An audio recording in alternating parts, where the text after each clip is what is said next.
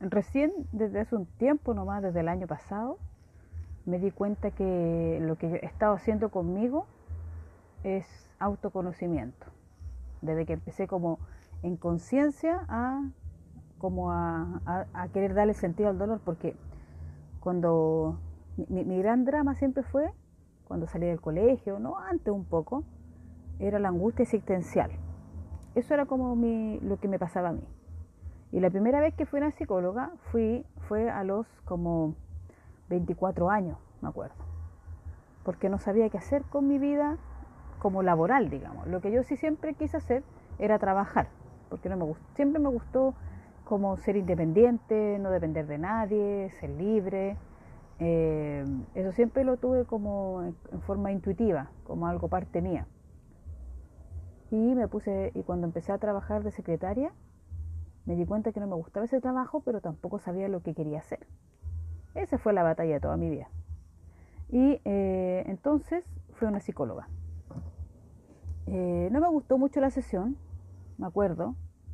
La encontré como muy acartonada la mina. Claro, quizá ella estaba recibiéndose hace poco, no sé, bueno, cosas mías en realidad. Quizás no, pero me acuerdo que me atreví a ir.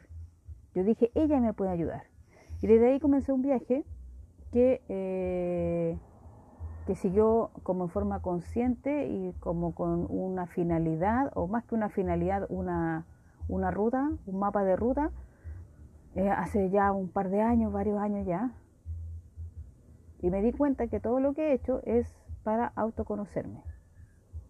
Todo lo que he hecho es para autoconocerme. Eh, em, cuando empecé a estudiar tarot, lo, hice porque siempre me gustó el tarot. Como muchos de ustedes quizás que ahora me están escuchando, y muchos de ustedes, porque el tarot lo pueden leer hombres y mujeres por igual y no necesitas tener ningún don, siempre está ahí, siempre está ahí, hasta que un día, pa, te atreví. Y el tarot empezó eh, como una apuesta. Yo en realidad nunca he sido como muy buena para pensar lo que voy a hacer, como que planifico, no, sino que voy dejando como que la vida me lleve un poco, y así también me he condoreado, me han pasado varias cosas, pero eh, el tarot empezó así porque era como una necesidad, tenía que ir a estudiar tarot. Bueno, y ahí siempre lo digo y le doy las gracias a Pedro Angel, que él me enseñó. Eh, él siempre me decía, lee, lee, lee, tírate, tírate, tírate. Él siempre estaba ahí, siempre estaba ahí encima mío, así como diciéndome, hazlo, hazlo, hazlo, hazlo, hazlo. Y él fue el como que me, me dio ese impulso, porque si el gran Pedro Angel te lo dice, uno se lo cree, ¿no? Así que él fue como que el primero que me impulsó a creer en mí y empezar al... Yo empecé al tiro a leer tarot. Bueno, no al tiro, supongamos, en, yo terminé el curso, eh, que no sé cuántos meses duraba, por ejemplo, y en, agosto, en octubre yo estaba con consulta leyendo tarot. Me llegaba muy poca gente eh, al principio, no era muy conocida, nadie me cachaba, o sea, no, no, no era muy conocida, no me conocía a nadie, pero yo seguía con mis ganas de ser tarotista. Así como que esto no hay vuelta atrás. Y ahí empecé, y después leyendo tarot empecé a cachar que la gente le pasaban cosas que iban más allá que el tarot. Como que a mí me faltaban herramientas para ayudar a las personas. Y también se unió de la mano, está como así como dos cosas, querer darle un sentido al dolor. Eso yo lo, ahora lo expreso en esas palabras, pero en ese tiempo yo no me daba cuenta que andaba buscándole darle un sentido al dolor, pero andaba buscando respuesta, respuesta, respuesta, como quizás muchas y muchos de ustedes. Todas las respuestas que yo necesitaba entonces me empecé a meter a cursos para empezar a encontrar una respuesta. Y he estudiado y aprendido un montón de técnicas y cosas, muchas de curiosas, por ejemplo, registro acásicos, que la persona que me enseñó no me gustó, no, no me gustó nada, nada, nada, nada. De hecho, conozco una pura escuela donde me gusta cómo lo imparten, el resto lo encuentro que en un fin de semana no te pueden enseñar. Y la mayoría de la gente que lo hace de esa escuela ultra flash, canaliza cualquier cosa menos tus maestros, lamentablemente. Pero bueno, y aprendí un montón de cosas y todas siempre, algunas técnicas más, otras menos, iban movidas por la curiosidad y por querer sanarme a mí misma. Y eh, hubo un momento que me aburrí de los talleres cortos que duraron cuatro meses y empecé a meterme a formaciones más cabezonas. Entonces ahí estudié ancestrología un año con el Pedro y la Gloria Lieberman, eh, que me ayudó mucho, me ayudó mucho porque ahí uno en realidad busca sanar a sus propios padres, su propia historia, su mamá, su papá y también dentro de la, de la lectura de tarot yo le pongo ahí papá y mamá. y uno empieza como a escarbar ahí. Después estudié, el otro, la cuestión larga que hice fue el diplomado de numerología, que duró un año y medio, donde la que más me gusta es la numerología tántrica, que también hay información para mí cuando leo tarot o hago alguna terapia, algún curso, y, eh, y el diplomado en técnicas de sanación ancestral, que tiene, que ahí yo soy, me recibí, digamos, como practicante de chamanismo, que también cambió mi vida porque eh, ahí comenzamos a autoconocernos y ahí profundamente en nosotros mismos, en nosotras mismas. Y he estudiado otras cosas que la verdad no me acuerdo. Pero bueno, a lo que voy es que ahora ya mis 48 años, eh, bastante más conciliada con, con, mi pasado, con mi historia, eh, dándome cuenta que si no fuera por la historia que tuve, no sería la que soy hoy, bastante más reconciliada con mi, conmigo misma, con mi cuerpo físico, con quién soy yo, esperando la vejez, aunque les parezca loco, espero la vejez con los brazos abiertos. No sé si me imagina que voy a ser tan feliz cuando vieja. Y no estoy hablando tan vieja, pero no sé, como que creo que cuando cumple 60 años voy a estar así, terrible contenta.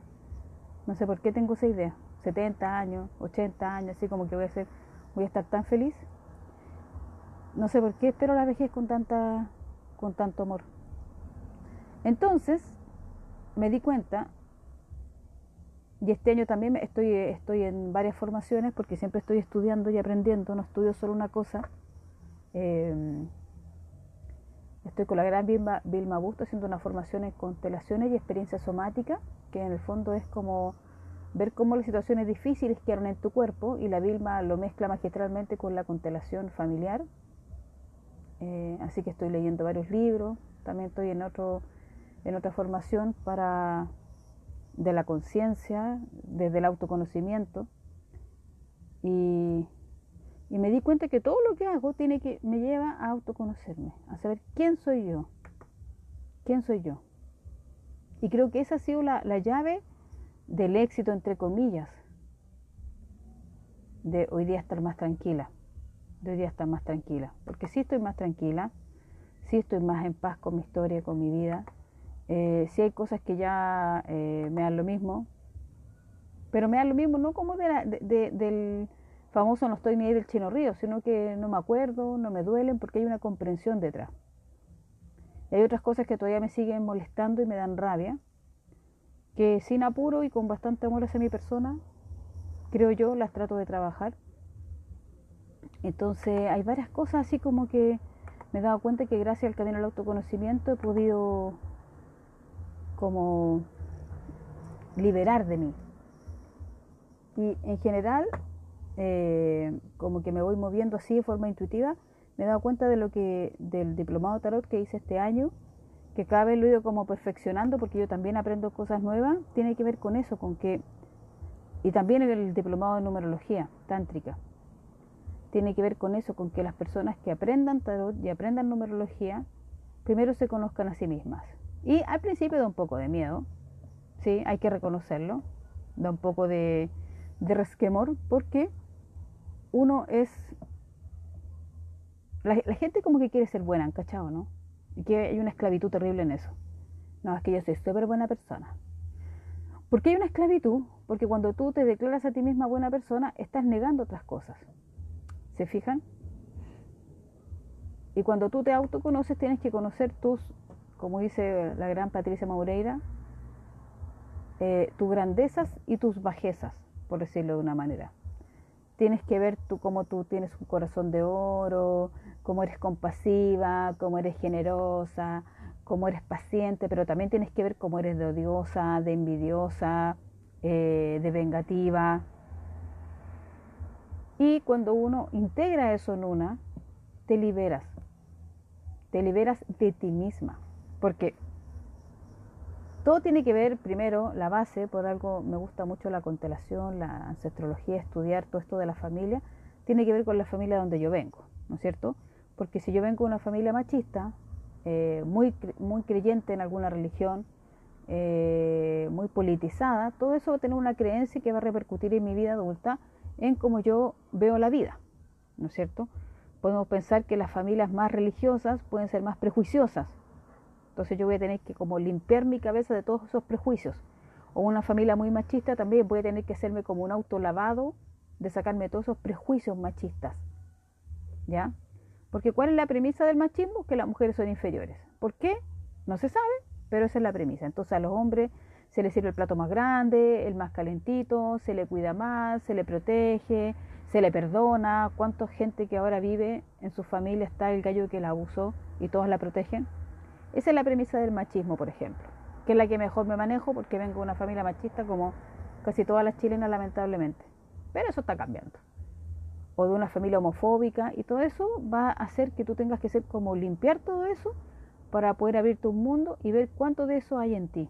Cuánto de eso de juzgar, de criticar, de creerte mejor, de creerte superior. Y ahora lo vemos en la política, estamos en un día de elecciones en Chile, un día muy importante, no, es menor, donde se va a votar para los constituyentes, para escribir una nueva constitución, para lo que, yo creo que lo que quiere la gran mayor parte de Chile es sacar a los políticos antiguos que nos tienen metidos, nos tratan de nos han mentido todo este tiempo, lo único que les interesa es seguir con sus privilegios, etcétera, etcétera. Entonces cuando yo estoy en un lado y pienso que el otro es malo, harto de mi sombra no veo, ¿no? Porque si yo me paro desde fuera, aunque me es difícil pararse de afuera, yo veo agresividad y odio desde los dos lados. desde los dos lados. Y puede que tú tengas razón y puede que el otro también, y para efectos de este podcast no es, no es lo que me importa, sino que veo el odio en lo mismo, en lo mismo, del mismo lado. De hecho, una vez en mi curso, no sé si lo he hablado en un podcast, tuve una, una mujer, eh, dos mujeres de alumnas, que una era hija de un militar, se había criado toda la vida como en estas villas de Milico, fuera de Santiago, y la otra, su padre había sido detenido desaparecido. Nunca se habló del tema, fue un curso bastante bonito, fue... Eh, a mí no me interesa armar polémica en mis cursos, a menos que sea polémica del tarot, de los otros temas no me interesa, no me voy a desgastar en eso, yo no enseño política, eh, pero fue, estaban como las dos caras de la misma moneda. Qué loco eso, qué loco eso, muy loco. Pero fueron muy respetuosas ellas. Por supuesto nunca fueron amigas ni cercanas, eh, pero fueron las dos muy respetuosas la una con la otra. Entonces imagínense, la mujer está mi alumna, mi exalumna que venía de una familia y ella contaba, para ella Pinochet era como un abuelo, porque ella vivía en una, población, una villa de puros militares, de chicas.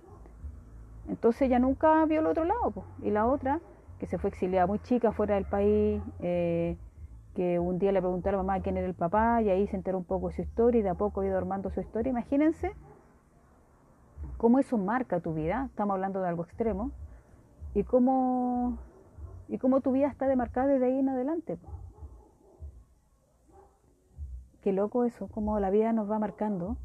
Y el autoconocimiento te sirve para ir abrazando ciertas partes oscuras tuyas, porque probablemente la, la, la, hija de este detenido desaparecido, en algún punto de su corazón, quizás quería venganza, una venganza cruenta, tal como se lo hicieron a su papá. Y eso es válido. ¿Por qué no? No es que ella lo vaya a hacer, pero quizás dentro de su fantasía está eso. O quizás la otra, la, hija de los militares, esto que pensaba que Pinochet era como un tata, quizás dentro de su mente estaba la, la idea de que todo estuvo bien, ¿no? Que mataron a todos estos comunistas fue lo mejor que pudieron hacer, porque iban a tirar el país por la borda. Y cuando yo lo niego eso, claro, yo no tengo por qué contarlo, ¿no? porque socialmente se ve feo, que es una de las grandes cárceles en la sociedad. Pero ¿por qué no es válido si eso también soy yo? Eso no significa que yo me voy a convertir en una asesina o en una persona o en una persona que anda vengándose de todo el mundo por dinero como una sicaria. Pero cuando lo integro y digo, sí, ¿sabes que esto también puedo ser yo? Pero no lo soy porque escojo no serlo, lo veo, abrazo a mi vengadora, abrazo a mi sicaria interna, me río un poco de ella y se va, se va. Yo en general, yo pensando ahora mientras hablaba de ese pescado, nunca he tenido ganas de matar a alguien, nunca.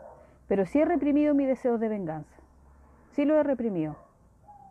Como que los voy a pensar cuando alguien me, cuando alguien me, que es lo que más, lo que más el aprendizaje que yo más he tenido en esta vida ha sido eh, que las mujeres que yo supuestamente eran mis amigas me, ¿cómo se llama? Me, me traicionaron.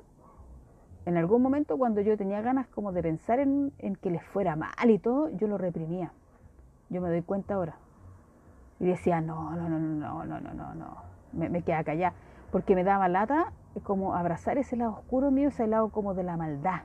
¿Cachai? Como ser mala, porque yo toda la vida quería ser buena para que me aceptaran. Que ese es otro tema en realidad. Y yo decía, no, no, no, ¿cómo le voy a desear el mal? No, no, no, si no, no pasa nada. Y en el fondo sí lo deseaba, pues. Sí lo deseaba. Y después me di cuenta que no pasaba nada. Y que era mucho mejor ser honesta conmigo y reconocer que sí, que cuando le pasaban cosas malas, eh, yo me ponía contenta. Entonces tuve que abrazar esa bajeza mía, pues. Como decir, sí, me pongo contenta. Porque está toda esta cosa, bueno, yo vengo de, una familia, no, muy católica, pero sí estudié en un colegio católico, donde estas cosas eran como, no, tú no puedes hacer eso, es feo. Tú no, ¿cómo vas a odiar? Es feo.